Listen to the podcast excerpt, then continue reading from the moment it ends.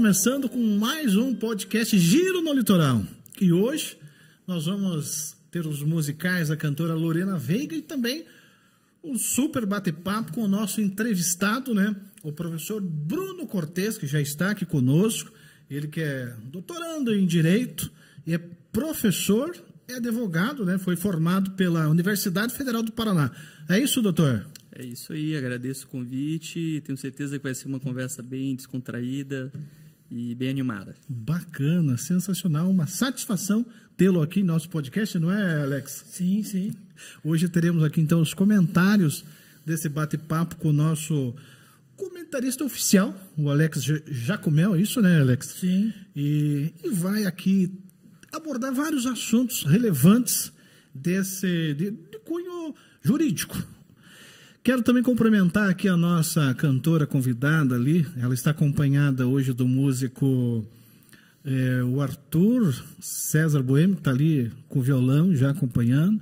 E tem se destacado com músicas internacionais. Daqui a pouco, então, você vai apresentar aí uma para gente, né? Sim, sim. Então, beleza. Alex, vamos então já à primeira pergunta aqui ao nosso entrevistado, já que já apresentamos, né? Tá, tá Olha doido, a beca do homem. Tá doido para falar? é isso aí. Zé, só antes dessa primeira pergunta, eu uhum. queria só agradecer aqui o pessoal da, da UPA Filmes, né? Ah, que é o pessoal sim. que cedeu aí toda, toda a parte do estúdio para a gente estar tá podendo promover esse podcast. E pedir aí, né, os, quem está acompanhando, quem está nos ouvindo, que quando tiver interesse de criar algum tipo de material, né, fala com o Paulo aqui na UPA Filmes. E é isso daí. Aí, é Cortez Advocacia, patrocinador oficial do podcast. Zé. É isso aí, vamos então já à nossa primeira pergunta, que é o nosso convidado. Pergunta número um. O doutor Bruno Cortes. A pergunta, então, a número um, é que é ver o teu sonho né, de, de, de ser advogado se tornar realidade? Bom, Zé, agradeço mais uma vez o convite. E assim, antes de querer ser advogado, na verdade, meu, meu sonho maior sempre foi ser professor. Né? Então, desde o primeiro período da faculdade, eu, na verdade, fazia dois cursos ao mesmo tempo, né? lá no meu estado natal, no Piauí, em Teresina. Na federal e na estadual, fazia história e fazia direito sempre, na verdade, quis ser professor de história, né? O direito veio, na verdade, por acaso. Já tinha uma prima minha que, que hoje é tabeliã, né? Que me incentivava a estudar a matéria. Eu pensava que o direito era só ficar decorando lei, né? No primeiro ano, no primeiro semestre, já comprei aquele livrão que todo mundo veio estudando direito andando, que a gente chama de vademecum, né? Que em latim quer dizer vai comigo, né? Porque é um compêndio de legislação, mas na verdade no primeiro ano você não lê nada disso, porque antes de você entender o fenômeno jurídico, você tem que entender o fenômeno social, porque o direito na verdade ele trata de regular as relações sociais, de resolver conflitos sociais. Toda a teoria do direito só tem essa única finalidade, né? tentar pacificar é?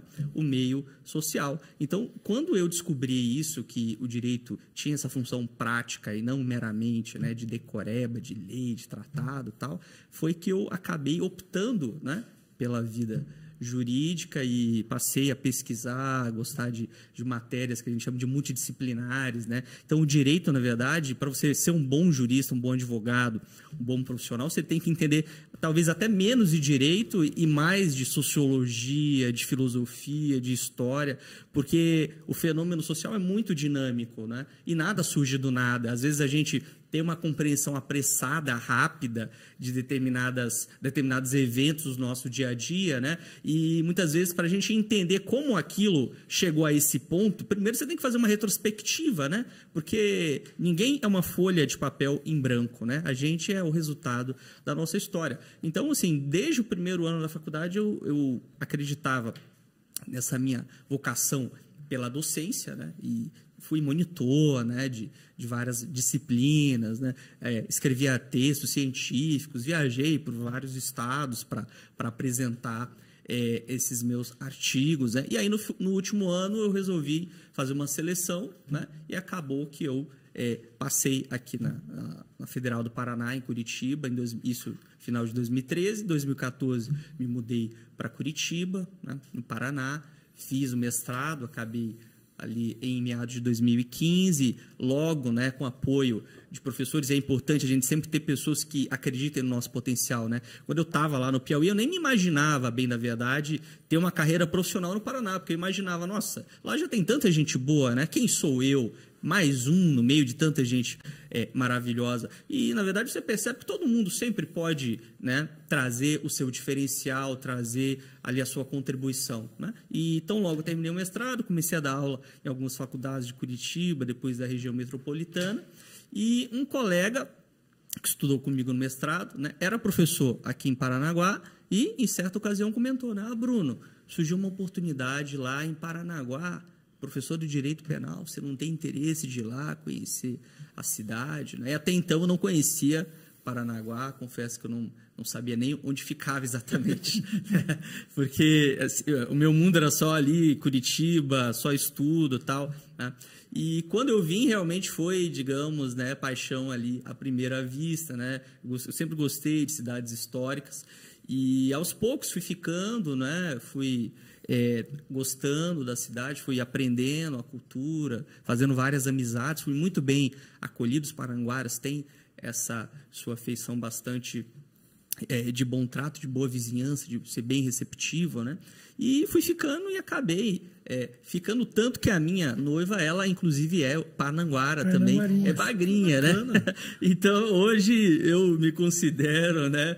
Já praticamente o Pananguara. Eu queria antes mandar um recadinho a todos que estão já acompanhando aí eh, semanalmente o nosso podcast, que continuem, porque vem muitas novidades, né, Alex? Estão se preparando, muitas surpresas.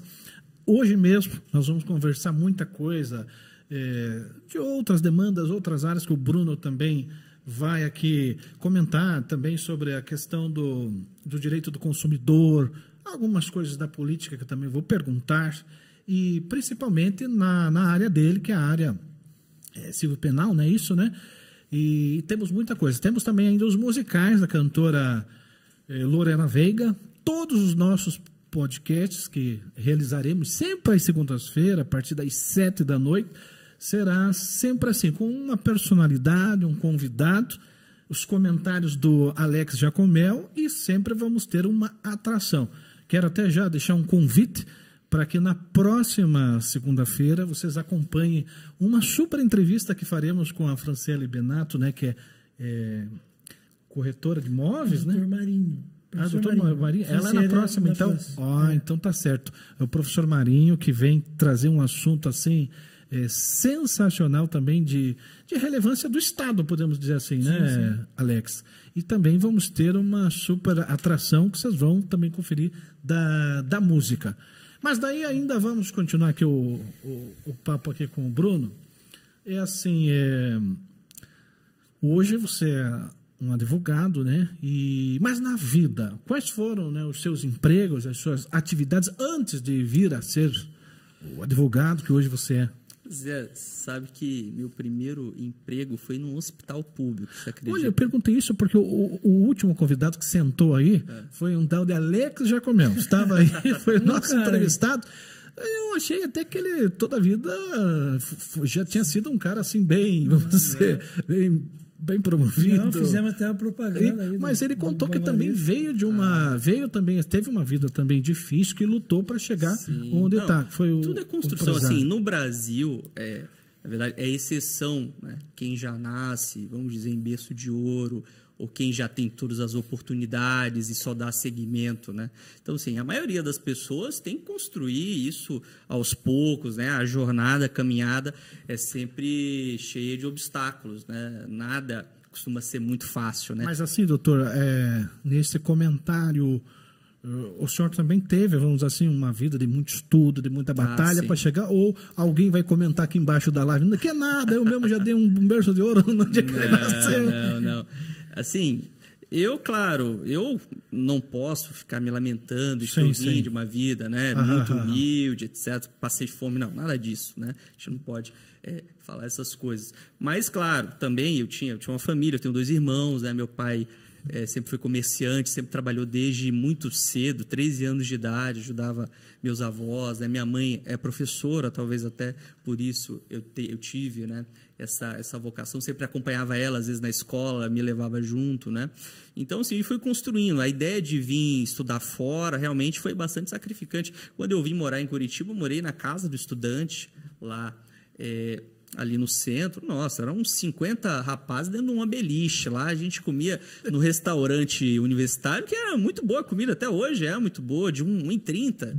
Né? Mas chegou é. até a pensar assim, ah, meu Deus, será que vou até o fim? É, às vezes você fica passando uhum. por essas né, provações, né? Você, Nossa, que dificuldade. Eu estava tão bem, quietinho ali na minha, na casa do papai e da mamãe, né? Uma vida relativamente confortável, mas eh, eu acho que a maturidade, o crescimento, para você até se descobrir, saber o que realmente você quer para a tua vida no futuro, no futuro, demanda você sair da tua zona de conforto, né? E buscar o novo. E é, essa novidade para mim, e era o que eu sempre queria, era exatamente estudar fora, morar sozinho, né? É, todo jovem, adolescente tem esse sonho, ah, morar sozinho, até você descobrir quanto custa água, luz, telefone, aluguel, aí você é, pensa em voltar para casa dos pais, né? Então, de fato, foram, foram desafios até né, me estabelecer. Não conhecia absolutamente ninguém aqui é, no Paraná. Vim mesmo na cara e na coragem, né? Como se diz, mas não me arrependo absolutamente de ter saído lá. Eu trabalhei, como eu estava me referindo antes, no meu primeiro emprego num teste seletivo que eu fiz lá na prefeitura da minha cidade natal, trabalhava no hospital público, pra você ter ideia, eu era digitador, né? Trabalhava lá, tinha que adivinhar aquelas letras maravilhosas dos médicos, sabe? Lá, exame tal, TGO, TGP, não sei o que, tal, né? Beta HCG. E aí eu digitava isso e aos poucos, depois fui fazendo estágios né, na minha área, tal, fui crescendo. Realmente devo muito ao apoio também dos meus pais, né? É, o Beto e a Perpétua, que incentivaram muito meus estudos. Sim, sempre tive esse privilégio de estudar em boas escolas, né, privadas durante toda a minha, é, todo o meu ensino básico, né? E essa base é que me permitiu depois fazer as escolhas que eu fiz, né? E, e então a importância da educação, né, de uma educação de qualidade, é fundamental para que as pessoas possam evoluir, possam é, se dar bem na vida, enfim, possam de fato ter uma evolução social. Acho que isso é o fundamental para qualquer pessoa. Que bom, tudo isso que você falou, inclusive, incentiva muitos é, jovens, muitas pessoas que estão é, apostando nesse desafio do, de escolher o direito né, para estudar. E você foi até o fim, está formado e agora até mesmo, é, nós vamos comentar também daqui a pouco, é professor de direito. Mas vamos entrar na área, porque me mandaram uma pergunta, é, a Bruna da Vila Guarani disse assim, não deixe de perguntar para eles é, sobre a questão do... É, como você se preocupa com o direito digital? Esse direito digital que ela quis dizer é no sentido a cantora nossa ali, a, a Lorena. E, do nada, ela se depara na internet com um Facebook lá com o rosto dela, se passando por ela. E, e vamos imaginar que ela não consiga dar um fim a esse problema é, através de, um, de uma busca jurídica o que, que você poderia nos dizer sobre este assunto, em especial do, do, do direito digital? Veja, Zé, hoje a tecnologia né, realmente permeia toda a nossa vida, manhã, tarde, noite, a gente não consegue viver sem um celular, sem um computador, sem um notebook. Né?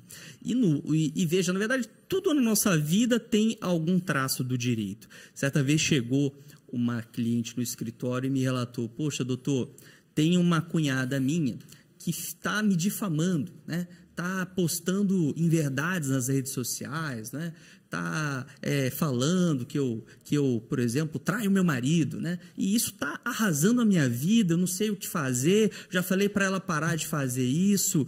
E então ela vai ter que provar que eu faço isso mesmo. Agora eu quero, quero que ela prove. E eu expliquei para ela, olha, na verdade, pelo Código Penal, você nem precisa demonstrar que aquilo que a pessoa está te ofendendo é verdade ou falso, é verdadeiro ou falso, né?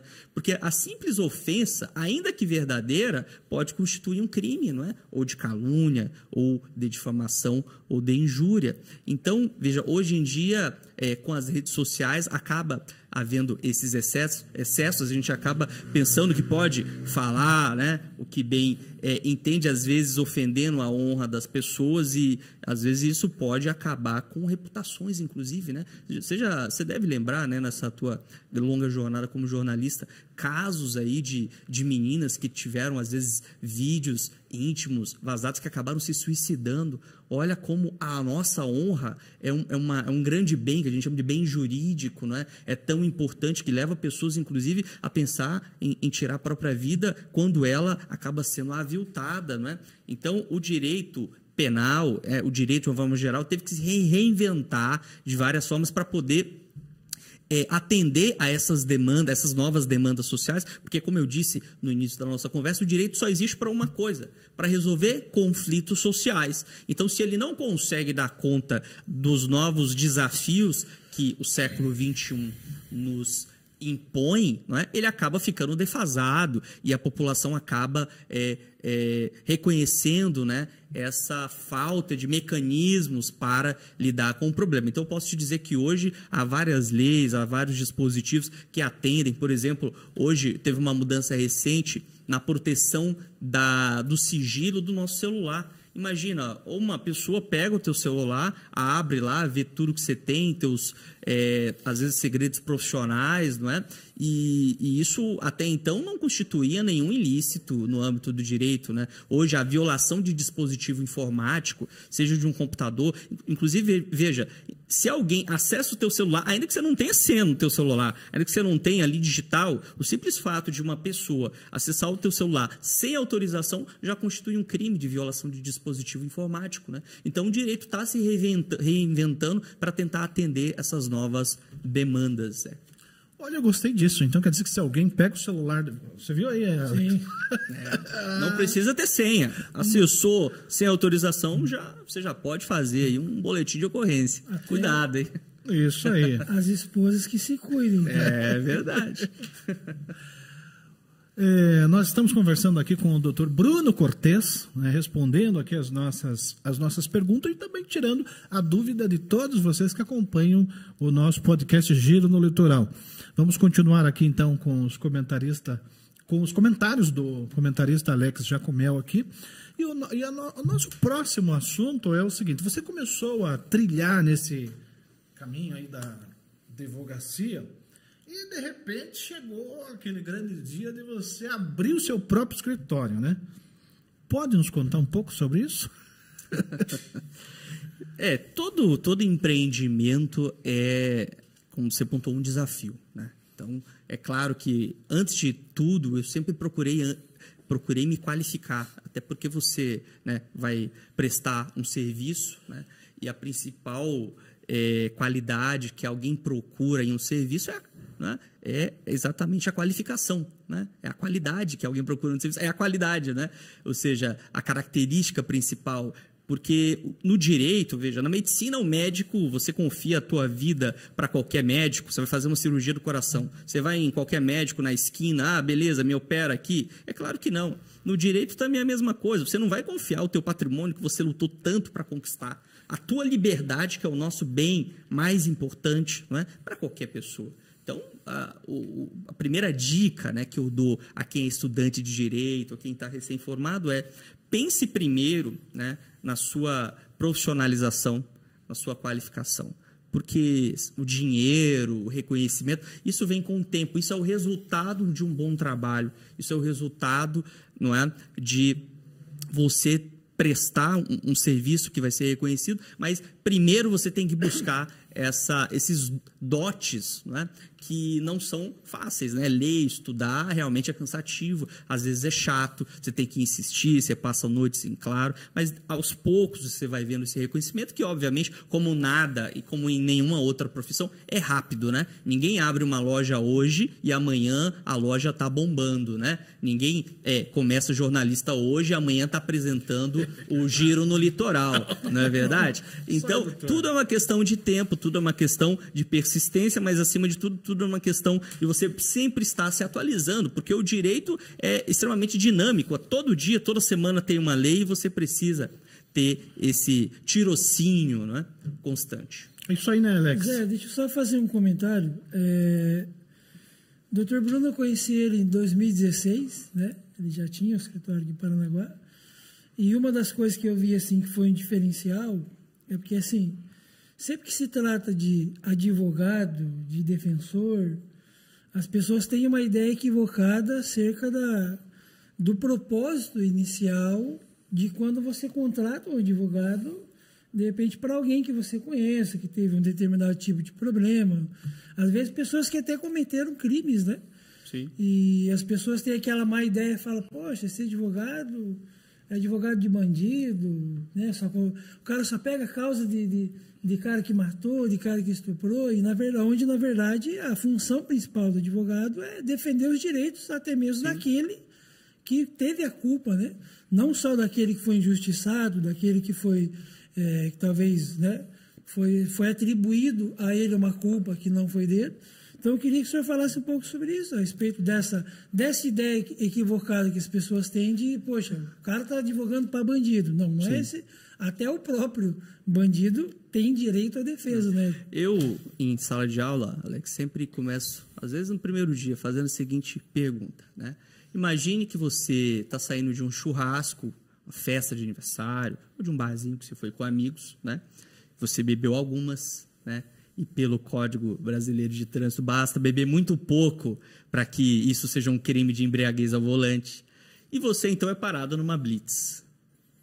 Param você, o policial pede para que você faça o bafômetro. Você se nega, né? Afinal de contas, ninguém é obrigado a produzir prova contra si mesmo. Isso é um princípio basilado do direito. Né? Mas o policial vê lá, ele está com o olho vermelho, está com a voz alterada, está sem senso de direção, não sabe nem o endereço, nem fa sabe falar o nome dele direito, está com a voz grog, estava andando na contramão. O cara fala um monte de coisa lá. Né? E a única testemunha é ele próprio. Né? Eu te pergunto, é, você gostaria de ser julgado né, por um juiz parcial? Né? Você gostaria de que é, de não ser levado em consideração o teu depoimento apenas do policial que não tem nenhuma outra testemunha, não foi feito nenhum exame laboratorial para comprovar se você realmente tinha bebido ou não, não tem fotos, não tem provas, não tem vídeo, não tem nada. E aí você vai dizer, não, mas o policial falou, então você é bandido, tem que ser condenado, e não, e não se fala mais nisso. Então veja, o, o, a função do advogado é simplesmente fiscalizar a aplicação da lei, a correta aplicação da lei. É o que a gente chama, né, em juridiquês, de devido processo legal. No futebol tem regras também, não tem? Ou será que a gente admite que o gol possa ser feito de qualquer jeito? Será que dá para fazer gol de mão, de cabeça, de pé, de cotovelo, tal? Beleza, o importante é entrar a bola no, no gol? Ou será que as regras do jogo, a forma como essa bola entra no gol também é importante? Poxa, se isso é importante no futebol, imagina no direito penal, cujo bem jurídico aqui é a liberdade e não o mero lazer, que também é importante. Né? Então, a função do advogado é, muitas vezes, lutar pela aplicação justa da lei, equilibrada, nem mais, nem menos. Mas Aristóteles dizia, né, a virtude está no meio, né? E muitas vezes você tem, não é, é recorrente, mas você pode acontecer de ter um promotor que é por, por, disposição constitucional, tem a função nobre de exercer o papel de acusação, não é? de promover a justiça, bem, na verdade o nome do, do cargo é promotor de justiça, não de justiça, não é? E você tem o juiz que tem uma função de ser é, o, aquele que vai ficar equilibrando a balança da justiça, que vai ter uma posição imparcial, que vai olhar uma tese, que vai olhar a outra tese, versões, porque a gente nunca tem essa ideia de buscar a verdade. A verdade, né? Tem até uma música legal do Engenheiros do Havaí, se chama A Verdade a Ver Navios. Né? A verdade, ela nunca, ela apenas acontece uma vez, é impossível repetir o que só acontece uma vez da mesma forma, diz a letra do engenheiro. Né? Então, veja, eu não posso repetir uma coisa que já aconteceu da mesma forma, mesmo que tenha uma câmera, uma gravação, o ângulo da câmera às vezes não traduz a realidade como ela de fato sucedeu. Então, a função do advogado nem sempre, e eu às vezes recebo vários clientes e dizem, ah, doutor, é assim, é assim, é assim, assado. Né? E eu digo, olha, cara, você praticou crime, então você vai ser condenado a probabilidade é muito grande. Agora, o que a gente vai lutar aqui é para que, se houver essa condenação, que ela seja justa, né? Que seja dentro de um patamar que corresponda àquilo que o direito, que a jurisprudência, que a lei não é? Aplica, aplicaria no teu caso concreto. E não uma pena absurda, e não uma condenação, uma pena de morte social, né? Porque tem até uma coisa que a gente vai comentar depois. Tem um professor da, da USP que me falou uma vez, e eu nunca esqueci, o professor Salomão Checaira. Ele dizia, Bruno, no Brasil a gente não tem pena de morte. É verdade, todo mundo sabe que não tem pena de morte, a não ser numa exceção em caso de guerra, né? Mas tem uma coisa que pode ser muito mais perversa, que é a morte sem pena. Que é você praticar uma execução sumária. Não precisa nem ser um tiro, né, dado pela polícia ali a queima-roupa. Pode ser esse, esse tipo de execução mesmo social, né? E aí o papel da mídia, às vezes o advogado é meio chato com, com, com Doutor, a mídia, o né? O que seria essa pena de morte em caso de guerra? Não Ah, deixa eu te falar. É que a nossa Constituição, né? É, atual, diferente de alguma uma outra, no período é, do, do Estado Novo de Getúlio Vargas, admitia pena de morte em alguns crimes ditos políticos. Né? Mas atualmente a Constituição só admite pena de morte em caso de guerra declarada uhum. contra um inimigo externo e ainda assim desde que não seja uma guerra de defesa, não de conquista. Né? Se o Brasil resolvesse invadir é, imaginariamente o Paraguai não é? para ganhar território, não, não seria admissível a pena de morte nesse caso, porque só é admissível em caso de guerra de defesa. Né? Imagine, alguém invade a Amazônia, Rússia, Rússia invade alguém invade o Brasil para tirar alguma riqueza. tal. Aí, nesse caso se autorizaria né, a morte por fuzilamento, né, é o que está disposto no Código Penal é, militar, mas apenas, enfim, em, situações excepcionais, né, situação de extremas mesmo de, de, guerra externa. A regra é que no Brasil todo mundo tem direito ao, ao devido processo legal, ao julgamento e é uma pena máxima que até, até 2019 era de 30 anos, né? E com o chamado pacote anticrime desde janeiro de 2020, esse percentual aumentou para 40 anos. Então, já é um, um, número bastante robusto, né? Porque se a gente considerar que a expectativa do brasileiro hoje é menor que 80 anos, é pouco mais de 70, é, significa dizer que o Código Penal autoriza que você passe mais de 50% da tua vida encarcerado. Encarceradinho. Nós estamos conversando aqui com o doutor Bruno Cortes, né, que está respondendo nossas, nossas perguntas, algumas perguntas até que foram feitas aí pelo nosso público que acompanha aqui o, o canal, quando souberam que o doutor estava aqui. Daqui a pouco nós vamos passar também um vídeo, que nós temos que fazer um, um, um comentário. Mas agora nós vamos conversar com uma artista importante aqui da nossa região, a Lorena Veiga. Ela está aqui presente conosco, viu, Alex? É, enquanto nós vamos tomar uma água aqui, né, tem, ó, você viu que tem vários tipos de, de é. água. Tem água morna, tem água, tem água gelada. E enquanto isso, é, doutor, de vez em quando, nas horas vagas, você gosta de uma boa música também, né? Cara, eu sou bem eclético. Eu vi que você até citou aqui do Engenheiro do Havaí. Ah, adoro, pouco, adoro né? Humberto Gessinger, já fui para vários shows dele, né? Enfim, lá, por ser é, de onde eu vim, no Nordeste e tal, geralmente o pessoal é bem eclético. Então, lá você gosta desde forró ao metal, sabe? Ninguém tem preconceito musical. Ah, não, eu gosto de rock, eu não gosto de... Não, a gente gosta de tudo, né? Eu, então, gosto, eu, eu, eu, eu gosto de boa música, eu né? gosto de boa música, como o senhor falou. Tanto que a, a gente sempre está aqui envolvido com os festivais da cidade, é, às vezes com o show da virada também. Convidei o Alex para o show da virada, um mas o Alex disse que vai, vai estar fora do Brasil. na, na, virada de 2022, é. né, Alex? Mas sei se ele vai comentar mais, mais para frente. Adiante. Agora, vamos falar com Lorena Veiga. É, Boa noite. Tá Boa noite, Lorena. Boa noite. Isso. Então, vou fazer o seguinte: ao invés de eu mesmo escolher a, a música, vou deixar que você Escolha aí aquela que realmente teu coração está dizendo que é para fazer nessa noite aí para nós. Uh, a gente vai performar A Thousand Years da Christina Perry.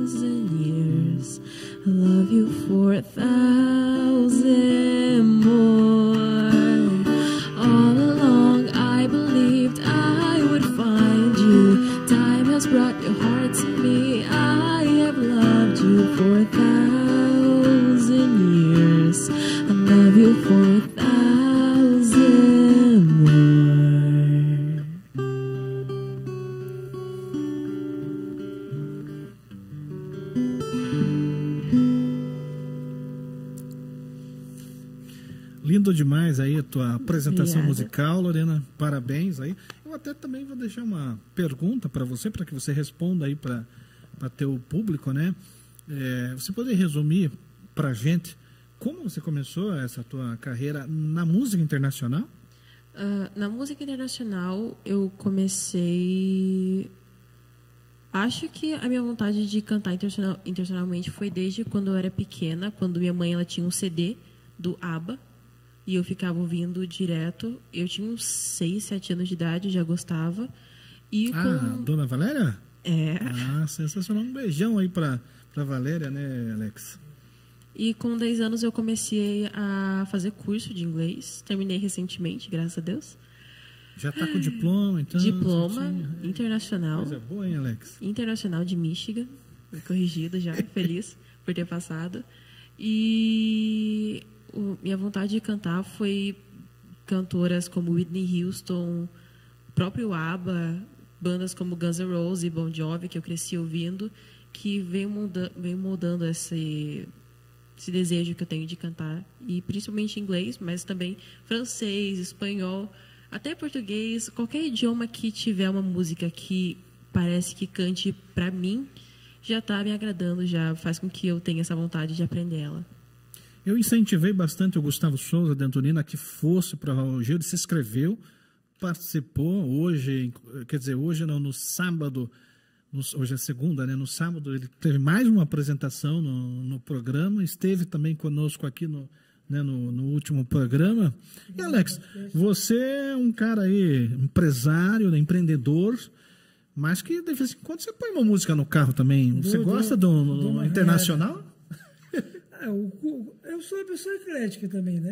Não Vou dizer que eu tento cantar música internacional, mas não, não dá É, eu bom. sei que você é muito chegado, viu, doutor? Eu vou entregar. Mas eu ele é muito chegado no pagode. No pagode. Onde tem pagode, pagode. Alex tá, tá lá. É, eu, E eu tô tive- até pensando em trazer um grupo de pagode aqui com.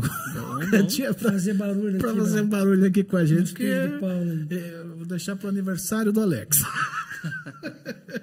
Tá me Então cutucando tá aí, bom, é, Lorena. Obrigado aí pela tua participação. Daqui a pouco você canta aí mais uma, mais uma, uma canção aí. pra- Mas desde já, para quem tá acompanhando, ah, eu quero acompanhar a, a Lorena. Qual que é o teu Instagram? O meu Instagram é Lorena Oliveira Veiga. Ah, tá certo que nós aqui da produção tava procurando agora há pouco. Não achamos, mas que bom. Re- Repete novamente aí. Lorena Oliveira Veiga no Instagram, Lorena Veiga no Facebook e Lorena Veiga também no YouTube. Legal, legal, legal. Beleza, então, vamos voltar aqui então falar com o nosso advogado aqui, o doutor Bruno, até para entender. Cortez. Bruno Cortes, para entender um pouco essa atuação aí no, no teu escritório. Quais são as, a- as áreas ali que podemos dizer que tem uma maior demanda? É, veja, a minha área de pre- predileção, de escolha, de opção, sempre foi ali, desde o final da faculdade, a área criminal. né? Criminal? É. Então, sobre criminal é, o- é um vídeo que a produção nos passou aí, né, Alex? Sim, acho que era. Então eu acho é. que vamos, vamos dar uma olhadinha e vamos comentar esse vídeo, doutor. Perfeito. Eu vou mandar matar sua filha. Você pode ter certeza que eu vou estar preso. Vai ter alguém por ali na rua. Ser vítima do crime é algo comum no Brasil. Você vai mandar matar minha mãe? A minha mãe? Você tem certeza do que você tá falando? Você manda minha mãe, velho. Você não podia falar isso não, você não mata eu. O discurso da velha mídia de que o criminoso é vítima da sociedade não é mais aceito pela população. Você achou que sofreu alguma violência psicológica por isso? Sofreu algum abalo psicológico? Não. Se você for solto na audiência de custódia, o que, que você vai fazer? Roubar de novo. E se for solto, semana que vem eu tô preso de novo. No fim das contas, não há mais como fugir de uma antiga verdade. Ser mal é uma escolha livre e consciente. E por que razão no Brasil tantas pessoas que um dia podem até ter sido boas escolheram viver no mundo do crime? Por um simples motivo: custo e benefício. Ser criminoso no Brasil vale a pena. Ele não te bateu, né? Não, não bateu. E você nem sofreu nenhum dano psicológico por isso, né? O crime compensa no Brasil, porque anos atrás, leis foram criadas para reduzir o impacto das penas dadas aos criminosos. O crime compensa no Brasil, porque ao invés de defendermos os agentes da lei que lutam contra o crime, vemos instituições e pessoas trabalhando contra o direito da polícia a defender a sociedade. Quando um criminoso rouba alguém, a recompensa está garantida, mas a pena para o crime não. Exatamente, ele pode Não ser cabe a vítima nós, também, né? né, da sociedade. Ele pode ser vítima. Menos de 10% dos assassinatos que acontecem no Brasil são registrados. Desse pequeno número, poucos acabam sendo presos. E dos que são presos, um número menor ainda cumpre a pena até o final por conta de um mecanismo chamado progressão de pena. Para o criminoso, a chance de sucesso é muito grande. Infelizmente, o Brasil está perdendo a guerra de combate ao crime nos últimos 30 anos. Você viu aí, né, Alex, é, doutor Bruno, uma, um, um vídeo que tá ao mesmo tempo que é, é, ele é jornalístico, é uma informação, mas é também uma reflexão para todos nós, para você que está tá assistindo, né? E eu gostaria então dos seus comentários sobre essa questão aí do crime, né? E como você, como você vê também ah, as novas ideias e pensamento até da classe política para combater isso que nós vimos aí na, agora no vídeo. Muito bem, Zé. Veja, é, o problema criminal, na verdade, tinha até um jornalista americano que dizia o seguinte: para cada problema difícil, existe uma solução simples e errada. Então, a gente costuma achar que tudo se resolve num passe de mágica. Né? E, assim, veja, a população carcerária brasileira hoje só perde para Estados Unidos e China, que são países mais populosos e que também têm uma política criminal bastante punitivista. Então, na verdade, não, não se trata de impunidade no Brasil, porque nós, na escala, em termos proporcionais, somos o terceiro país que mais prende pessoas no mundo. Agora, o problema é que talvez a gente esteja investindo nossos valiosos e escassos recursos, porque o dinheiro, o cobertor é curto, não tem como cobrir tudo, não é? de forma equivocada. Porque o vídeo coloca ah, menos de 10% dos homicídios são elucidados. Nisso eu concordo, o vídeo tem razão. Eu tenho aqui estatísticas criminais, né? Nem vou nem vou expor para não cansá-los, mas de fato a taxa de elucidação de crimes no Brasil varia muito de estado para estado. Paraná até que está num nível relativamente bom comparado a outros, em alguns momentos 30% de elucidação de homicídios. O Rio de Janeiro é o que está numa situação pior, né? às vezes uma taxa realmente de 10 ou menos, é, 10% ou menos que isso. E aí o que, que você enxerga? Veja, a nossa população carcerária hoje, mais de 70% da nossa população carcerária não está, não praticou crimes de homicídio. Menos de 10 ou até 10% da população carcerária está presa por homicídio. O grande, a grande massa de presos são por crimes patrimoniais e por crimes de drogas. E aí veja, né? são crimes, às vezes até sem violência ou grave ameaça, como crime de furto ou crime de extorsão, ou próprio crime de tráfico de drogas, que também é um crime praticado sem violência ou grave ameaça. Então a nossa prisão está entupida de gente por essas duas categorias de delitos como eu falei, a maior parte delas praticados sem violência ou grave ameaça, e enquanto crimes realmente graves, como o, a, o vídeo mostrou, o homicídio, né, tem pouca é, tem pouca relevância nessas estatísticas porque o Estado, a polícia, né, seus poucos recursos, poucos policiais, às vezes os policiais realmente fazem uma grande mágica né, de dar conta de tanto trabalho, mas eles não conseguem focar naquilo que realmente interessa, porque a gente tem uma política é, e uma forma de tratar crimes é, que poderiam ser resolvidos de outra forma, né? como por exemplo o tráfico de drogas, já passou, já passou do ponto da gente discutir a questão da legalização e da descriminalização de drogas. Tá?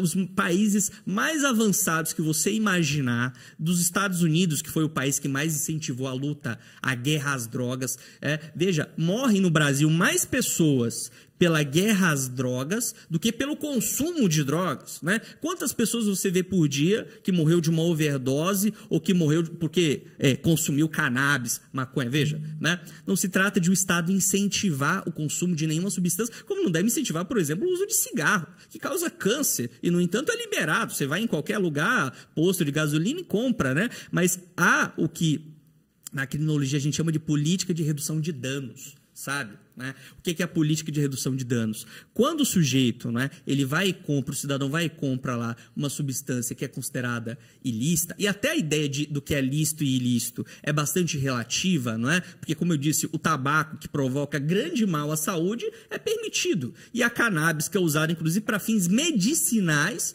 eu já entrei com vários, é, várias ações requerendo autorização do uso de cannabis para o tratamento de pessoas com enxaqueca grave, por exemplo.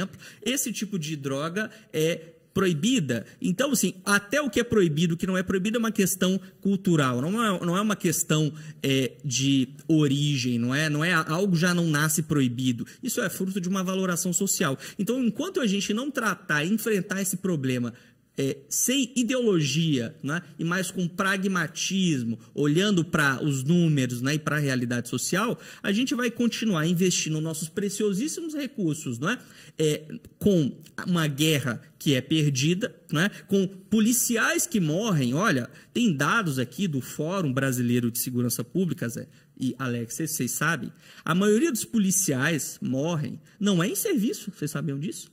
70, quase 75% dos policiais morrem fazendo bico, morrem fora de serviço, porque são mal remunerados, porque não tem uma estrutura de trabalho adequada. Então, eles morrem é, fora, não é durante as operações, não é quando eles estão em maioria, ali, ali tem alguém dando uma retaguarda, não é? tem um colete e tal. Então, assim, a questão da progressão de regime que o vídeo também fala, veja, o que, que você prefere? Alex, é uma pessoa que fique 30 anos em regime fechado e da hora uma, do dia para a noite, ah, beleza, agora você está livre, pode voltar a viver em sociedade. Que tipo de pessoa você acha que a gente vai estar tá colocando é, em sociedade? O cara que ficou 30 anos preso numa jaula com várias outras pessoas, não é? totalmente longe, iso, é, distante da vida real. Será que, como se pensou, e isso, essa ideia de progressão de regime vem de várias experiências desde metade do século XIX, né? Peraí, primeiro a gente tem que ter sempre caminhos intermediários. Tudo na nossa vida, não é? Vai uma criança, vai lá, adolescente, jovem, adulto, idoso. Também assim é o sistema carcerário. Primeiro você, para aqueles extremamente graves, como é o caso do homicídio, né? Você coloca o sujeito num sistema de isolamento celular, que a gente chama de regime fechado, depois ele vai para uma, para uma prisão intermediária, que é o regime semiaberto, em que ele pode trabalhar, ele não fica preso numa cela comum, não é? E aos poucos você vai fazendo com que ele se acostume, né? A ter autodisciplina, a ter organização, a ter profissionalização porque também as estatísticas mostram que a maioria, veja, dos crimes que levam a prisões graves ou levam a nossa população carcerária não são crimes praticados com violência e não são crimes praticados pelos estratos superiores da nossa sociedade. Veja, menos de 1% de pessoas que praticaram corrupção, crimes contra a administração pública, cumprem pena em regime fechado. Né? Ah, como eu disse, a maioria ou é por crime relacionado a drogas ou por crime relacionado ao patrimônio e não por crimes relacionados à vida e crimes de colarinho branco que a gente fala, né? sonegação fiscal, não é? é o próprio é, crime é, relacionado também a, a, a, licitações, não é? crimes de corrupção, peculato é, e outros do gênero também não levam ao cárcere. A gente tenta resolver de outra forma. Não é? E hoje a gente tem os chamados juizados especiais criminais que tentam dar uma solução diferente, mas ainda de forma muito é, pequena para crimes de menor potencial ofensivo, em que você às vezes, veja, Zé, se alguém vai e pega o teu celular na rua, o que que hoje acontece? O sujeito é preso em flagrante pela Guarda Civil Municipal, pela PM na rua, né? Você talvez não recupera o teu celular, né? O sujeito vai ficar preso, né? Vai ter uma ficha criminal. Se ele não conseguia é, se encaixar numa profissão antes, agora que dificilmente ele vai conseguir, quem que vai dar emprego para alguém que tem uma ficha criminal? Não é? Você tem uma estigmatização do sujeito. E aí, então, você perdeu o teu celular, não recebeu ele de volta, o sujeito vai ficar encarcerado, você pode até se sentir até ameaçado, né? Nossa, estou colocando, o cara é meu vizinho, conheço ele, ele depois vai sair da prisão, pode querer me fazer algo mal. Ou seja, o conflito social, aquilo que eu falei, para que é a missão do direito, ele não vai ser resolvido. Você não vai resolver, não vai receber teu celular de volta. O sujeito vai ser isolado num cárcere e aí muita gente hoje diz nossa mas esse bando de gente que está preso devia trabalhar devia arranjar uma ocupação deviam até pagar para ficar lá é, na prisão e eu te digo por experiência de quem conhece bem os presídios do Paraná a, a maioria, até clientes meus dizem, doutor, eu queria, não precisa me pagar nada, eu não quero nem remissão de pena. Eu só quero um tra trabalhar aqui no cárcere para sair dessa cela por mais tempo. Hoje você tem duas horas só de banho de sol. Então, 22 horas você fica encarcerado dentro de, um, né, de uma é, cela. E o trabalho é exatamente a forma de ele sair dali e ter uma ocupação e fazer algo. Porque se o Estado não proporcionar isso, que a população tanto acha que os presos não querem, e que eles adorariam ter alguma distração, serviço, estudo, ensino, né? E não tem vaga, o Estado não oferece. Aqui em Paranaguá mesmo não tem. Você vai aqui no, no na cadeia pública que existe em Paranaguá, se o sujeito está preso lá preventivamente, né? E às vezes no Brasil a prisão que é para ser preventiva e temporária acaba durando mais do do que a, a pena definitiva aplicada, e ele fica lá simplesmente ao léu. E isso é um grande, uma grande oportunidade para incursão de organizações criminosas. Não é? não é à toa que grandes grupos criminosos têm dominado os presídios. É porque na omissão nunca existe. Alguém sempre ocupa o espaço. Sempre no vácuo, sempre na vacância, alguém vai ocupar o espaço. E se não é o Estado que ocupa esse espaço, vai ser uma organização criminosa, com um discurso, né, que muitas vezes pode ser atrativo, de que a gente vai garantir aqui a tua dignidade que o Estado não cumpre. Essa é uma grande questão que precisa ser colocada. O Estado, se a gente for falar em linguagem bastante clara, é o maior criminoso que existe, porque ele não te paga, descumpre um contrato, né? e depois ele vai, resolve, ah não, beleza, você tem que entrar com uma ação, processo, você vai receber um precatório daqui 20, 30 anos. Então o Estado é caloteiro, né? E você, não, beleza. O Estado diz, pela lei de execução penal, todo preso tem que ter uma cela com 6 metros quadrados. Eu digo, ter uma cela de 6 metros quadrados é um hotel de luxo? Você vive num local de 6 metros quadrados com extremo conforto? É claro que não. 6 metros quadrados em condições mínimas de higiene, areação, ar, tal, né? Banho, por exemplo, aqui no Paraná, um banho quente não é nenhuma mordomia, não é? É uma questão de dignidade. Ou então recomendo que você tome, né, num dia bastante gelado, um banho, né, frio no seu chuveiro. Aí você me responde se é degradante ou não. No meu estado lá até que não, por lá o, o, a água já sai quente da torneira, né? Mas aqui a realidade é diversa. Então, né, para fechar esse raciocínio, o ponto é esse: a gente precisa olhar o problema criminal com uma lupa, né? e não de uma, de uma forma superficial, imaginando que para problemas difíceis existem soluções rápidas e fáceis. Ainda nesse assunto, nós acompanhamos durante a semana uma votação na Câmara Federal dos Deputados, onde mais de 300 votos ali foram para cortar as famosas saidinhas, né, Alex? A população do Brasil adorou a, a votação do, do, do, do projeto aplaudiu, que agora vai para o Senado. Se isso realmente virar lei, doutor, é, quais são os prós e contras, na sua opinião? Perfeito. Veja, como eu estava te explicando, existe uma coisa no direito chamada execução penal. Execução penal são as leis que regulam o cumprimento da pena. Né? E são, é, a legislação é bem, é, bem profícua. Né?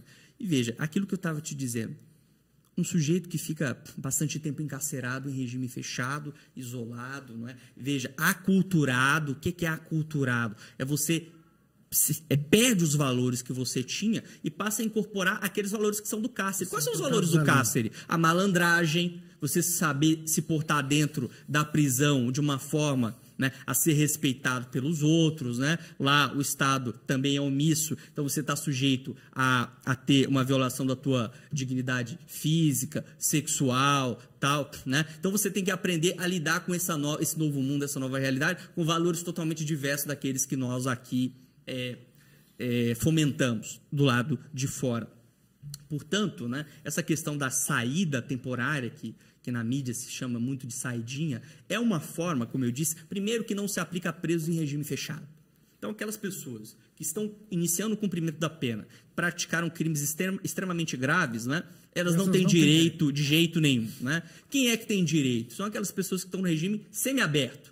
E para você ir para o semiaberto, não é automático assim, ah, eu cumpri um sexto da pena, 20%, 30%, 40%, 50% da pena e já progredi e aí tenho direito. Não são, tem aspectos objetivos e subjetivos. O objetivo é o tempo, cumprimento da pena. O subjetivo é o teu com bom comportamento carcerário. Então você tem que ter uma certidão de bom comportamento do diretor do presídio. Aí você vai para o regime semiaberto. Daí, no regime semiaberto, como forma de estimular a ressocialização, que é um dos objetivos da pena previsto na nossa lei, né? é que existe o direito de eventuais saídas durante o ano para, por exemplo, né, visitar parente visitar um filho ou fazer um curso, não é? Você pode ter autorização para frequentar, por exemplo, uma faculdade, mas nada disso é automático.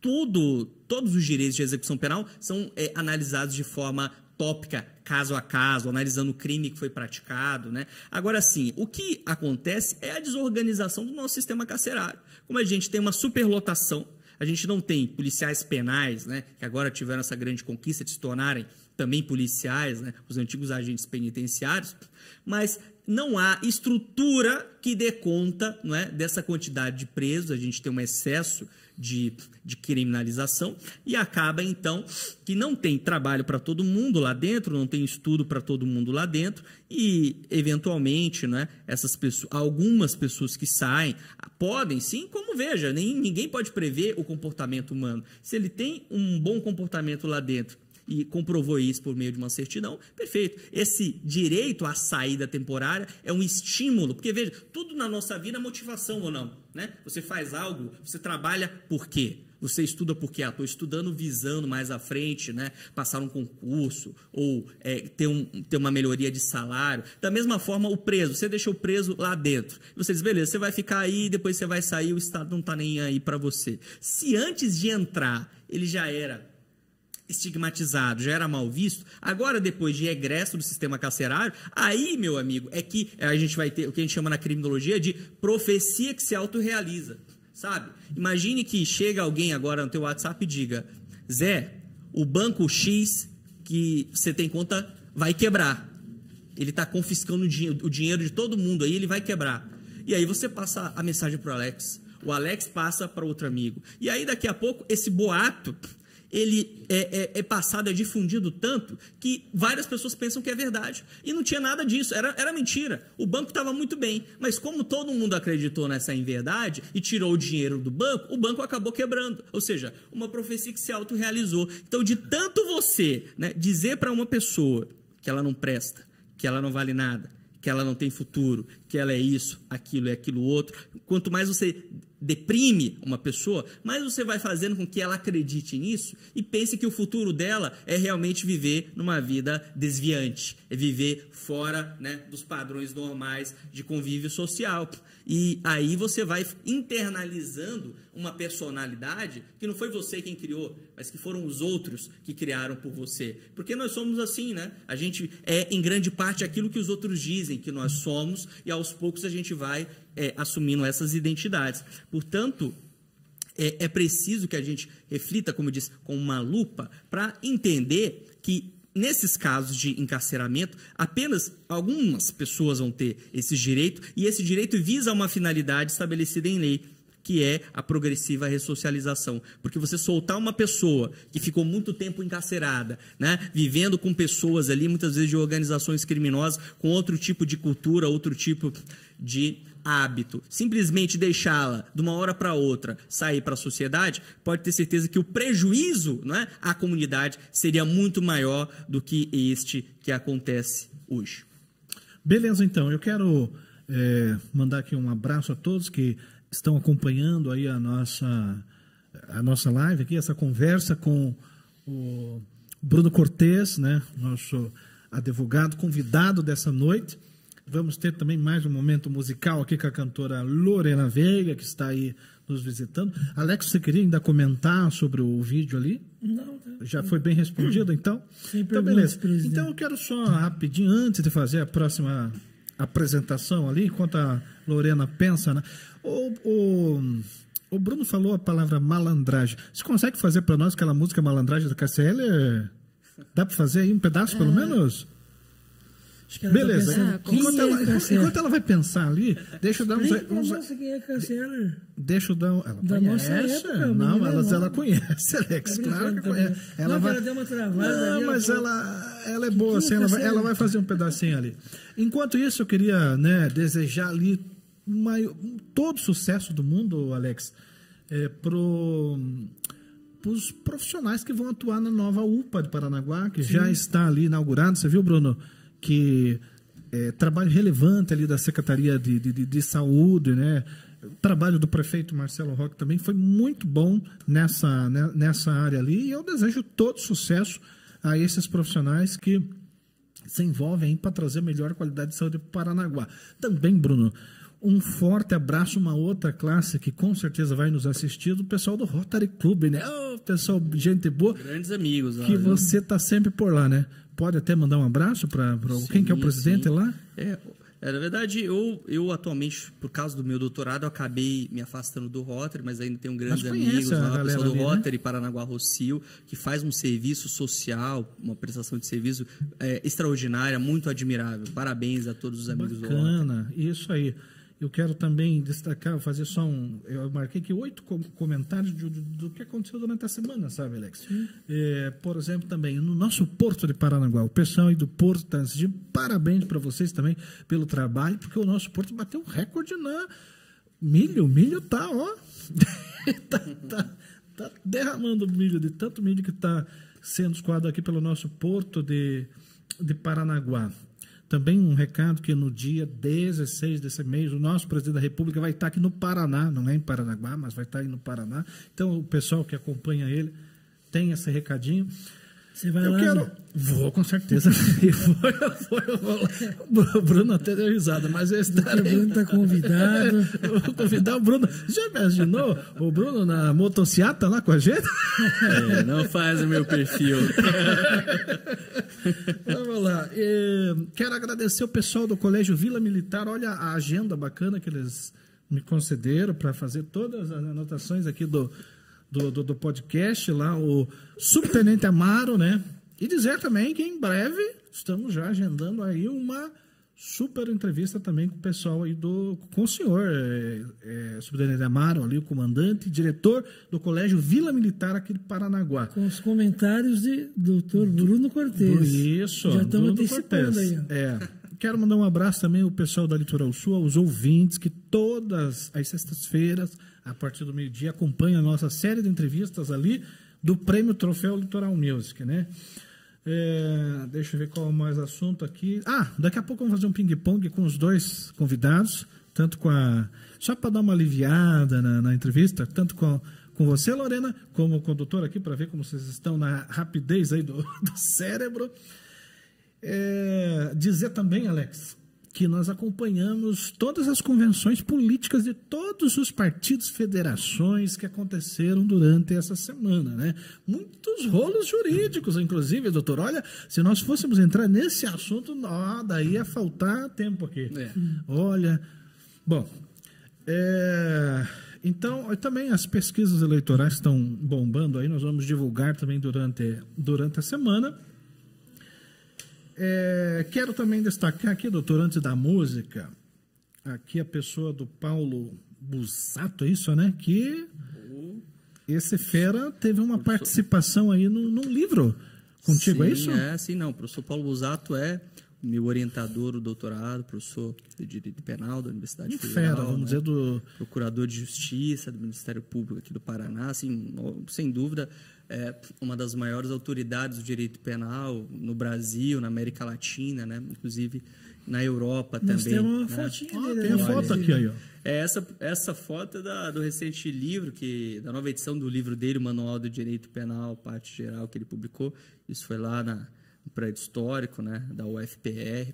Sem dúvida, uma pessoa que foi muito acolhedora, sabe? Me abriu muitas portas e me estimulou a permanecer. Atualme- atualmente aqui. ele está exercendo quais atividades? Não, ele é procurador de Procurador? justiça e, e é o professor titular, é, professor de direito penal da, da UFPR. Né? Ah, E tá. meu orientador, esse amigo e uma pessoa a quem eu realmente devo muito na vida. É aquela, aquela frase célebre, né? Se você viu mais longe foi porque você subiu em ombro de gigantes, não é? Quando você consegue ver as coisas de forma mais nítida, é porque você sempre teve pessoas que te ajudaram a tornar isso possível. Eu sou muito grato a ele. É verdade. Bom, durante a semana também uma coisa que marcou muito, e eu quero de- deixar aqui registrado até os nossos sentimentos de todos que se envolvem direto e indiretamente aqui com o nosso podcast Girão Doutoral, que foi né, a, a, a morte do Jô Soares, um, né, Bruno, um grande humorista, um cara muito inteligente e que marcou assim gerações, né? Um cara de muito trabalho e totalmente envolvido com, com a arte. Então fica aqui os nossos registros, nossos sentimentos a todos aqueles que admiravam muito o trabalho desse grande artista brasileiro. Cassiano, Vamos agora de música, né? aí, Será que Cassiano? a Lorena lembrou? Vamos ver o que sai então, Alex.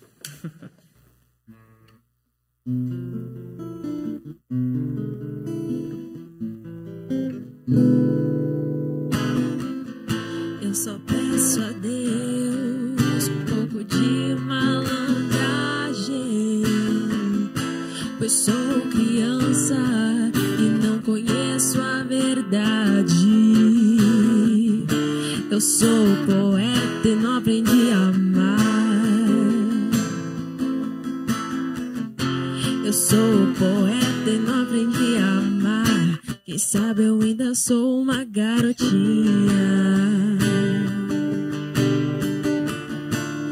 Esperando o ônibus da escola. Cansada com minhas meias três quartos. Rezando baixo pelos cantos uma menina má. Quem sabe o príncipe virou um chato que vive dando no meu saco. Quem sabe a vida é não sonhar. Eu só peço a Deus um pouco de malandragem, sou criança e não conheço a verdade. Eu sou poeta e não aprendi a amar. Eu sou poeta e não aprendi a amar. Isso aí, que voz doce, que voz boa que você tem. Gostei dessa, dessa nova interpretação que você trouxe aí. No pra- improviso. Pra música e não improviso, né, doutor? No improviso. Ficou muito bom, hein, Alex? Olha, eu ainda, ainda quero qualquer dia eh, comer uma porção em algum lugar, né, Bruno? Nós três aqui e acompanhar as tuas músicas. Parabéns, eh, Lorena. Bom, nós vamos continuar então aqui com o bate-papo com o doutor Bruno Cortes, porque tem ainda muita pergunta. Eu quero ver se consigo fazer tudo, doutor. Vamos tentar então agora acelerar as respostas para dar tempo de fazer tudo. Vamos. Não, o ping-pong ainda não, não chegou ainda. Não, primeiro tem mais perguntas aqui, porque é o seguinte. é, tem gente que falou assim: tente perguntar alguma coisa na questão do consumidor. Você sabe que é, a maior dificuldade, eu acho que o pessoal tem, é geralmente, por exemplo, assim, nessas questões das operadoras. Eu estou vendo ali na, na plateia, escondido ali, a dupla é, os, é Zé Neto e Danilo, é isso? Eu Zé falei Neto certo? Cristiano? Não, José Não, Neto. ó, Danilo, Zé. Neto estão- eles estão lá, isso. eles não estão aparecendo, estão escondidinhos ali, assessorando a Lorena. São meus amigos, já participaram lá do Troféu Litoral Music. Mas você imagine que eh, eles fizeram um plano, um plano aí de qualquer operadora. eh, bom, eles, como têm uma carinha de rico, fariam um plano de 180 por mês. É. Aquele completo. É, internet assim. tudo. Internet internacional. é, emprestar pro vizinho até. Mas aí, opa, nós, sei lá, colocaram o Wi-Fi em casa, vamos cancelar o plano. E daí aquela desgraça pra, pra hora de cancelar, sabe como que é, né, Alex? Sim. É complicado. Muita gente acaba parando no PROCON, outros até indo buscar o meio jurídico através de um, de um advogado. E nesses casos, doutor, quando a pessoa não consegue de jeito nenhum, às vezes até liga para lá depois de- da musiquinha, daquela coisa toda, aí é, é anunciado ali que foi cancelado, mas não foi. E continua vindo a conta. Como é que faz? Veja, eu até, embora goste Já chegou a pegar da- caso assim? Já, não. Inclusive, embora goste muito da área criminal, eu já fui juiz leigo em Curitiba, no Juizado Especial Civil de Curitiba. Juiz leigo é um advogado com já com alguns anos de experiência que atua julgando casos de, de até Interessante. 40 salários eu mínimos. mesmo não sabia que existia isso. É, é. Você tem o juiz leigo, ele julga o caso, faz a sentença, depois tem um juiz de direito que homologa aquela decisão do juiz leigo. Então, assim, eu só pegava direito do consumidor. né? Ah, é? Eu só atuava nessa área é, é, de companhia aérea, não é? Também de é, telefonia, às vezes de empresas online, de venda de, de produtos, atacadistas tal. Às vezes a pessoa comprava lá. Teve uma- um caso que eu lembro uma vez de um casal que fez, sabe aquelas listas de casamento que você compra e na verdade fica o crédito, né? Você compra lá a panela, compra o fogão, não sei o quê, mas na verdade fica o crédito e aí depois o, o casal lá usa do jeito que bem entender. E eles tinham cerca, acho, de 12 mil reais para gastar e não conseguiam comprar nada. Não conseguiam comprar eletrodoméstico, não conseguiam comprar fogão, geladeira. Mandaram até telegrama para o presidente da empresa e a empresa nem aí. E aí tiveram que entrar no juizado especial, foram pedir lá a devolução do valor, do dano moral, tiveram que gastar o dinheiro que eles iam mobiliar a casa para comprar esses elétrons, né? Enfim, causou um transtorno gigantesco, né? No final das contas, óbvio, né? Acabaram ganhando. E é muito interessante lembrar, Zé e Alex, que existe no Código de Defesa do Consumidor chamado prazo de reflexão, prazo de arrependimento. Isso tem muito a ver com aquilo que você falou da tecnologia. Porque é muito comum hoje você comprar por impulso, né? Você está vendo ali, hoje em dia, a questão dos algoritmos, né? É, acaba aparecendo uma propaganda direcionada. Você é, pesquisou no, ali numa, é, numa ferramenta de busca é, um determinado tênis. Pronto. Agora só aparece tênis no teu Instagram, no Vendedor. teu Facebook. Fora que os próprios vendedores parece que são formados em psicologia, cara. Nunca vi aquilo. Tem um, um ar de, de, de Entra na tua a mente, pessoa, né? convencer Mas o cara. essa é a primeira dica, então, que eu dou para a galera que está nos ouvindo. Se você realmente quiser comprar uma coisa, mas estiver em dúvida se vale a pena comprar ou não, prefira comprar online.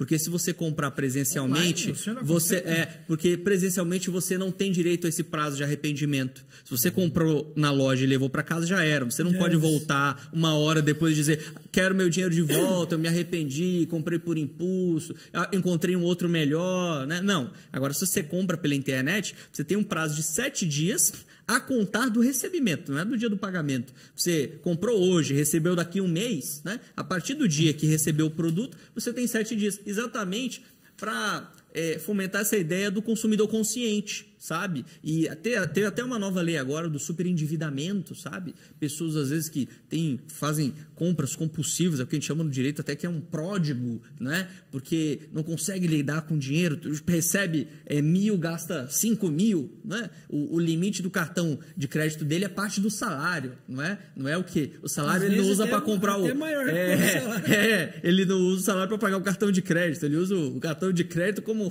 adicional do salário. É. E aí acaba endividando e tal. Então, essa parte do direito do consumidor realmente é importante. E aí, um detalhe é que o juizado, até 20 salários mínimos, né? Você não precisa de advogado para entrar. Você preenche o formuláriozinho lá e beleza. Até 40. Passou de 20 até 40, daí você precisa do auxílio de um advogado. É parecido com a Justiça do Trabalho. Na Justiça do Trabalho também, o empregado, não sei se você sabia, mas ele não precisa de advogado. Ele pode entrar com uma petiçãozinha alegando lá o que é, é devido a ele e beleza. Agora, é claro que, de outro lado, né, o empregador, a, a, a companhia aérea, a telefônica, ela vai ter auxílio de grandes escritórios que vão detonar a tua tese se você não fizer isso da forma correta. Alguns casos, quando eu era juiz leigo, eu fiquei assim, chorando, né? Mas tive que rejeitar o pedido porque a, a pessoa resolveu entrar sem o auxílio jurídico, né? E acabou se contradizendo, né? Teve um caso uma vez de uma pessoa que comprou duas passagens aéreas para os Estados Unidos, ele para a esposa. Quando chegou lá não pôde embarcar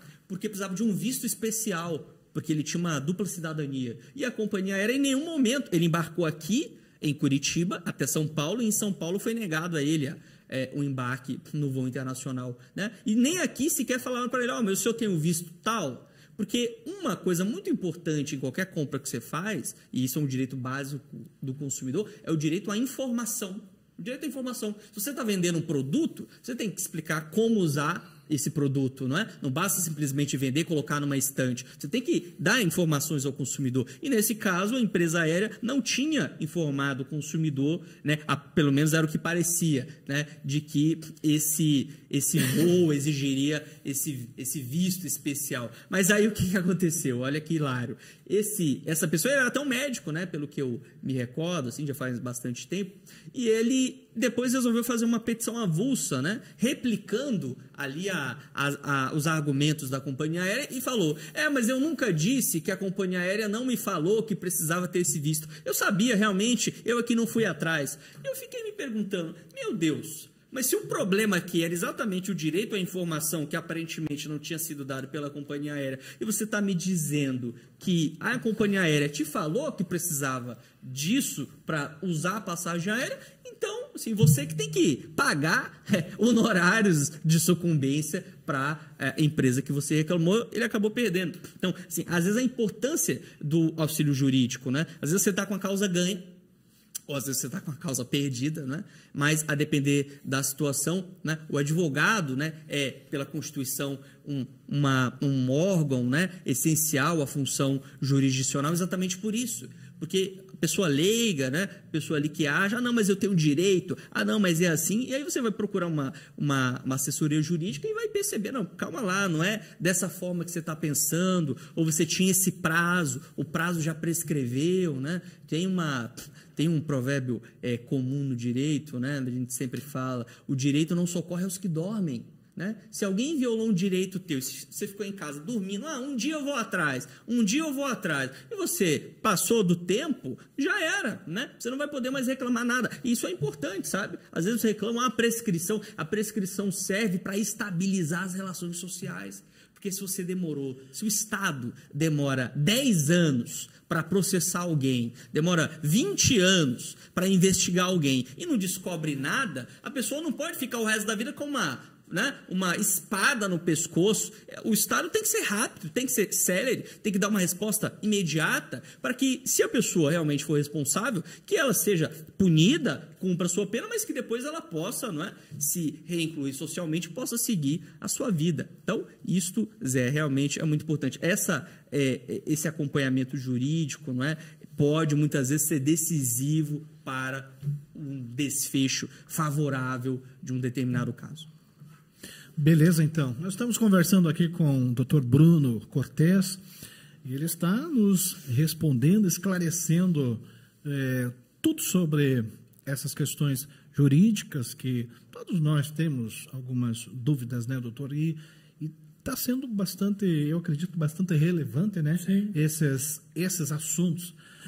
Eu quero, antes de fazer o, agora o, aquela nossa brincadeira, o ping-pong, quero mandar um abraço aqui para algumas pessoas de Paranaguá que confirmaram já é, a audiência, no caso da Sandra Rocha, que ela é jornalista aqui de Paranaguá, também a dançarina Franciele Martins, que é professora de dança, por sinal, a Camila Yasmini, lá da equipe do Troféu. De Guaratuba, quero mandar um abraço lá pro pro vereador Paulo, que tem nos acompanhado, Matinhos ali, o meu amigo Maurício Devorac, também de Morretes, para o Lucas Gonçalves, e é, também ali pro, pro Felipe, que é um amigo que está sempre acompanhando. Pontal do Paraná, lá o amigo Marcelino. Todo esse pessoal aí que está compartilhando o nosso podcast, está acompanhando. Não é, Alex? Tem bastante. Muita gente, inclusive, confirmou também, sim, né? Sim. É, com, com, você mandaram, né? Mensagens mandaram, elogiaram, assistindo, né? Teve elogio, teve crítica. Mas é bom, é bom. É, isso é, isso é bacana. A, então... ideia, a ideia é isso e isso faz parte.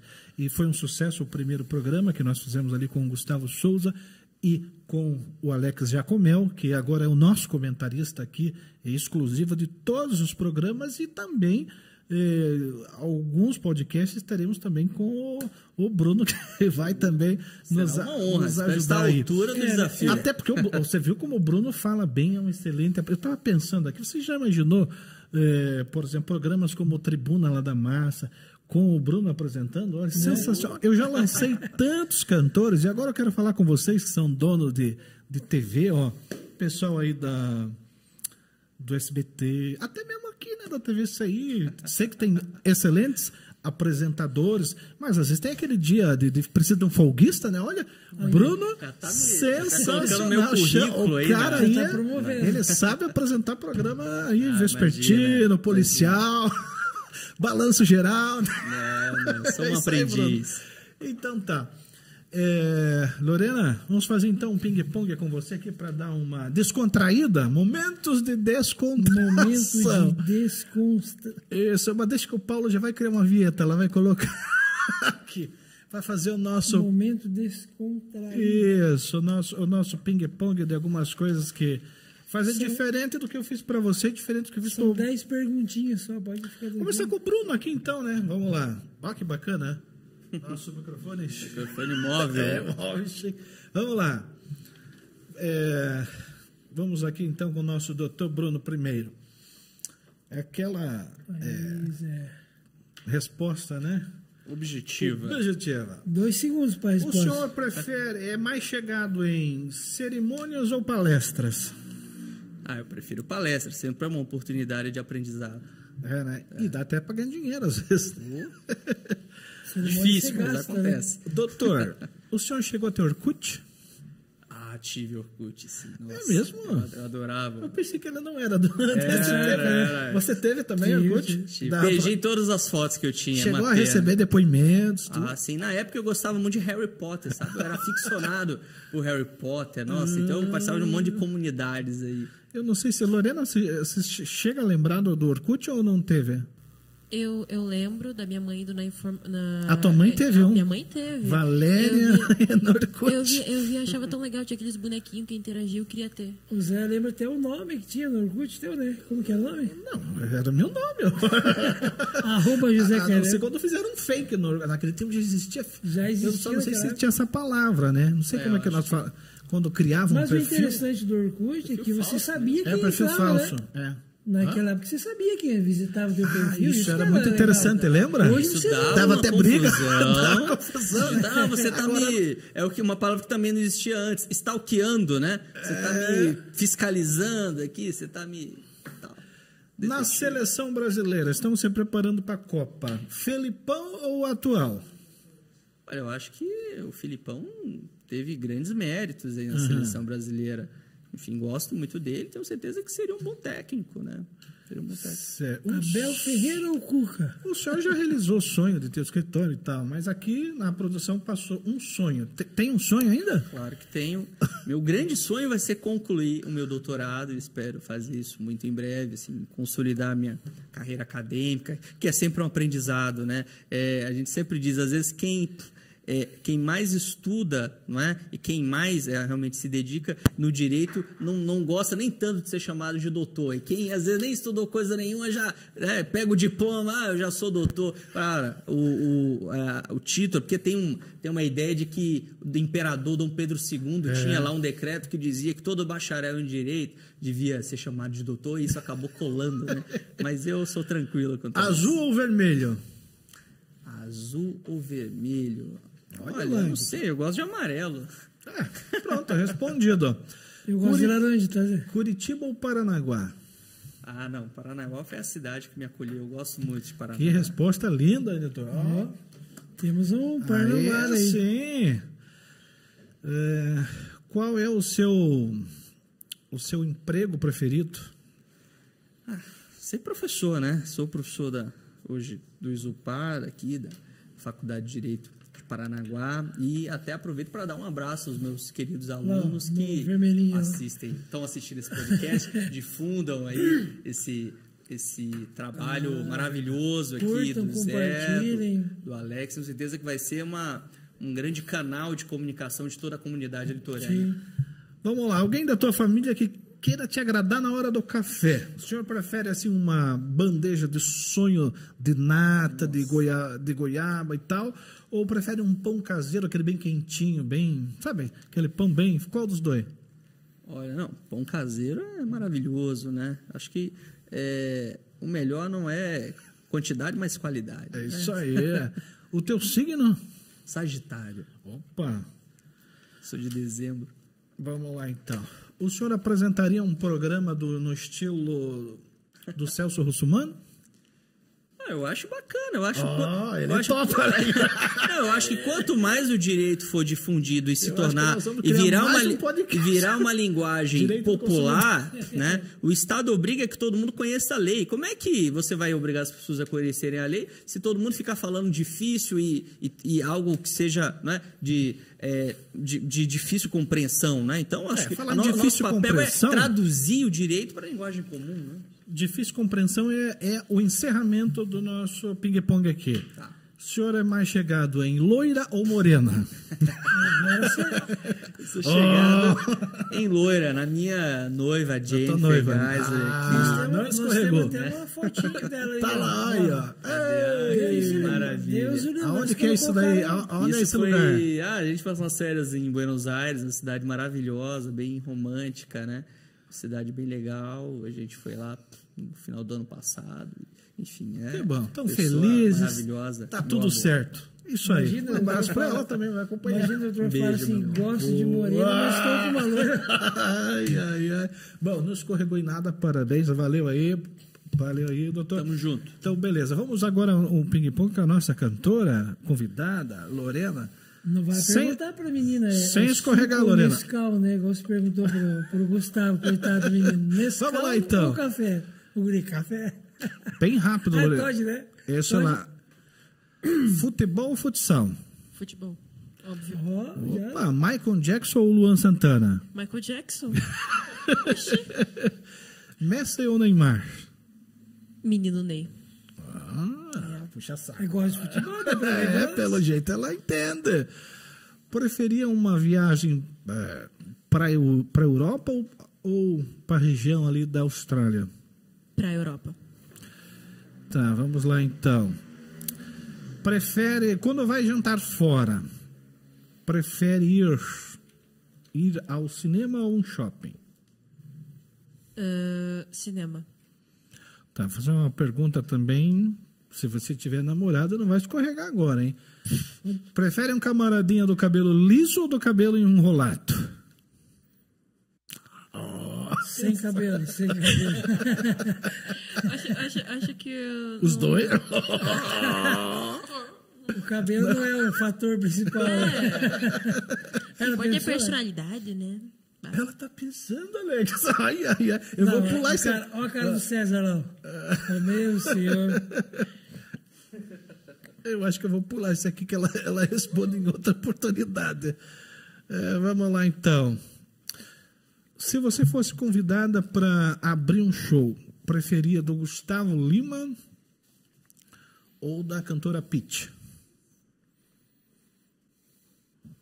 Complicado. Ah, Só tem essas duas opções para você abrir. a Peach, eu acho. É? Beleza. Tapioca ou açaí? Vamos ver, a tua mãe tá por aí no- nos bastidores. Para te agradar, qual que fi- melhor assim? Teu aniversário, gostaria de comer tapioca ou açaí? Tapioca, não gosto de Tapioca? É. Mas aonde que ela vai arrumar É, tapioca? é que, assim, é que assim, do time sorvete ou açaí, eu sou do time sorvete, porque eu não gosto de Ah, açaí. sim, sim.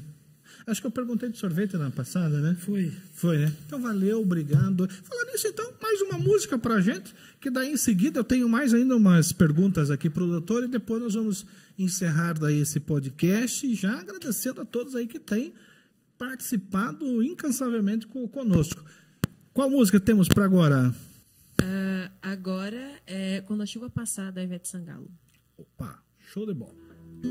Pra que falar se você não quer me ouvir? Fugir agora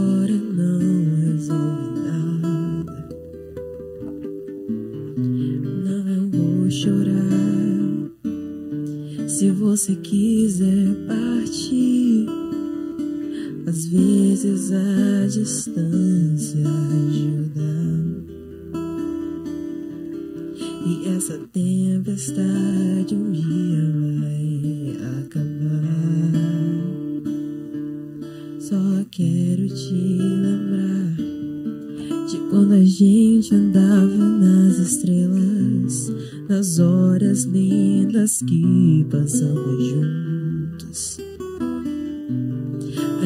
só queria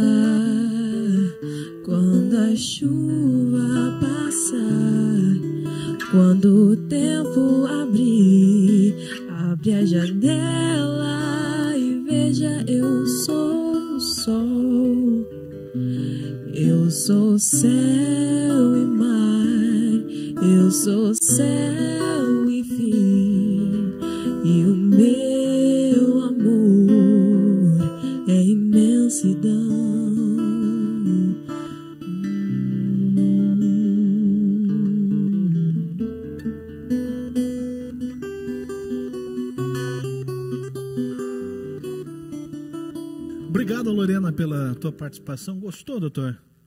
Muito boa música, né? Uma, é uma, uma música da Ivete Sangalo, né? Que você Sim, sim, interpretou aí. Eu quero agradecer bastante também aí o, o, o músico, tá, né? Te acompanhando. César aí, obrigado. E, doutor, seguinte, é, nós temos ainda mais duas perguntas aqui no nosso podcast. Mas assim, você acredita que quando essas nossas canecas, Alex, é, quando elas ficam totalmente preta, é um sinal de que já está chegando o final, né? Sim. Esse aqui foi criação Foi, foi dele. proposital. Proposital. E, ela, e ela escureceu faz tempo. É, ela escureceu. É que o tema está interessante, Papo- né? O papo tá bom, É, né? tá bom, mas eu não posso então deixar de eh, fazer algumas perguntas. Eu vou tentar fazer assim um, um resumo, né? O senhor é um, é um advogado ali que está atuando eh, na defesa de, de empresas, de, de- de- pessoas jurídicas, privadas, né? No teu, teu escritório e também pessoas físicas, podemos dizer assim, né? Sim. Mesmo, mesmo é, em meio à pandemia, todos os desafios aí que, que, que aconteceram, como que o senhor fez? Abusou da cri- criatividade? Como fez para vencer é, no escritório a, a pandemia, os desafios e atender todo mundo de forma diferente até? Sim. Veja, a pandemia, né, é, embora tivemos aí grandes perdas humanas, assim, inestimáveis, né, quase 700 mil pessoas mortas, lamentável. É, de outro lado, ela antecipou uma virada tecnológica. Hoje, quase nenhuma audiência judicial é realizada presencialmente, né? Quase tudo você consegue fazer de casa, consegue fazer online. E isso foi bom, porque reduziu custos, né? Às vezes, do próprio advogado, não precisa mais se deslocar até uma cidade longínqua, ele pode fazer audiência mesmo do seu escritório em qualquer lugar do Brasil, inclusive, né? Isso tornou a justiça mais ágil, porque às vezes hoje as intimações e até citações têm sido realizadas por aplicativos, WhatsApp, né? Às vezes o oficial de justiça hoje não precisa nem sair de casa, ele pode fazer a intimação pelo WhatsApp e isso agiliza e vem, né, ao encontro de uma garantia constitucional que é a da celeridade processual, né? Isso é fundamental, a justiça que tarda, né? É acaba se tornando injustiça, né? Todo mundo quer, se você está entrando com um processo, você deseja receber uma resposta rápido, porque todo processo é angustiante. Processar alguém e ser processado é sempre algo angustiante. Qualquer que seja o processo, pode ser inclusive uma ação de despejo, né?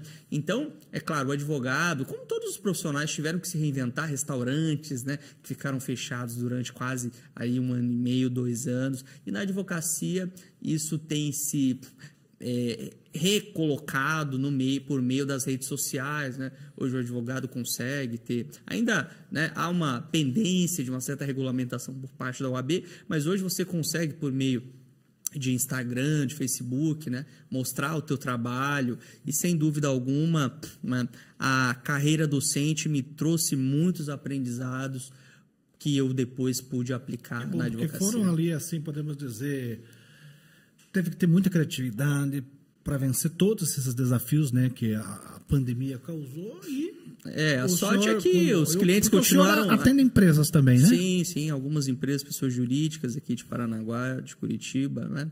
própria né, instituição de ensino que eu que eu onde eu leciono, então, né, devo, né, sou muito grato a todos esses, esses clientes, empresas que continuaram acreditando no meu trabalho, mesmo no momento difícil, né, como Tenho foi a pandemia.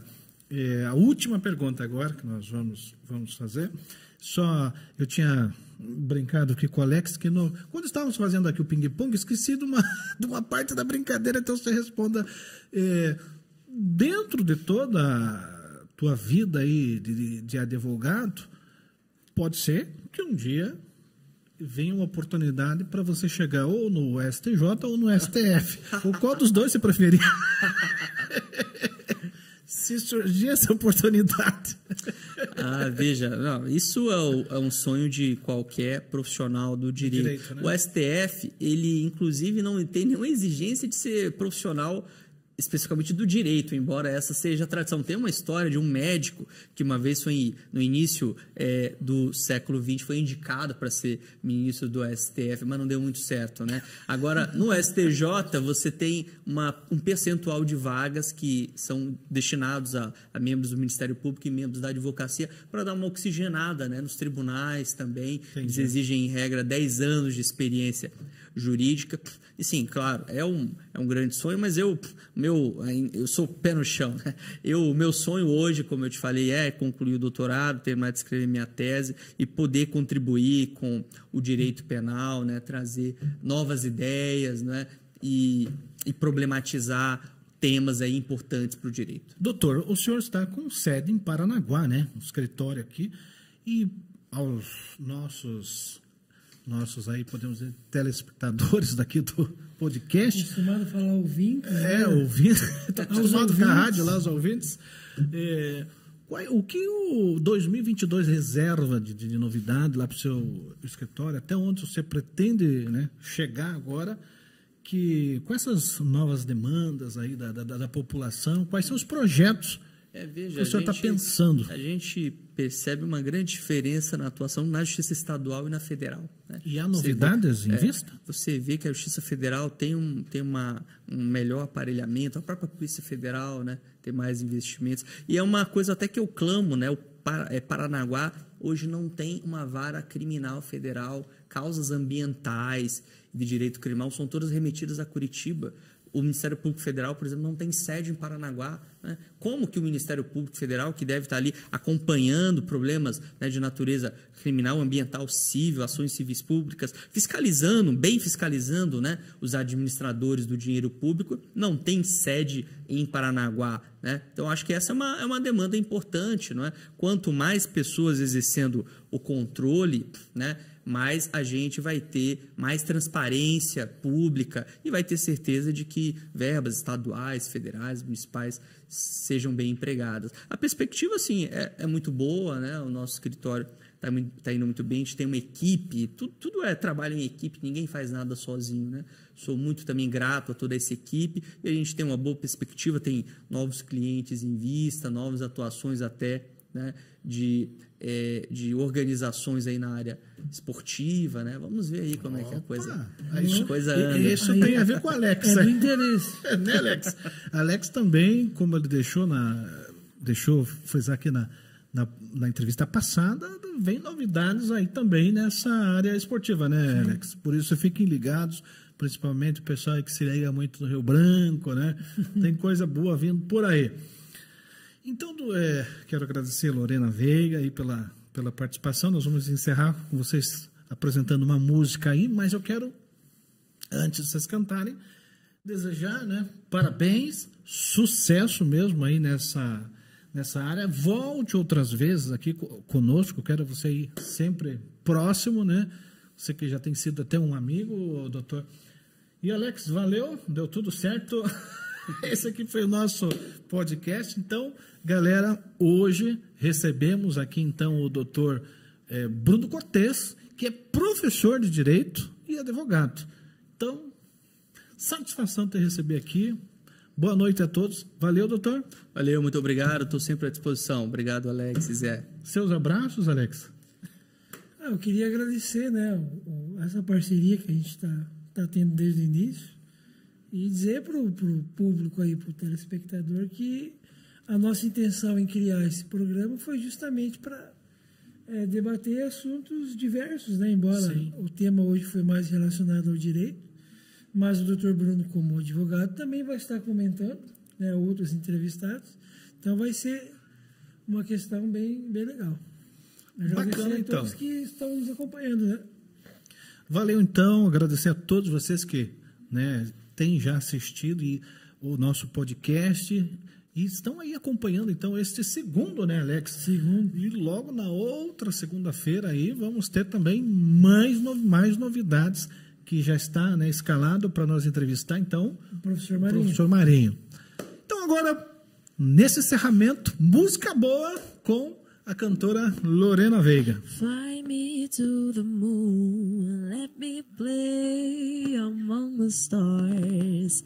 Let me see what spring is like on a Jupiter and a Mars. In other words, hold my hand. In other words, darling, kiss me. Fill my heart with song and let me say forevermore. You are all I long for, all I worship and adore. In other words, please be true.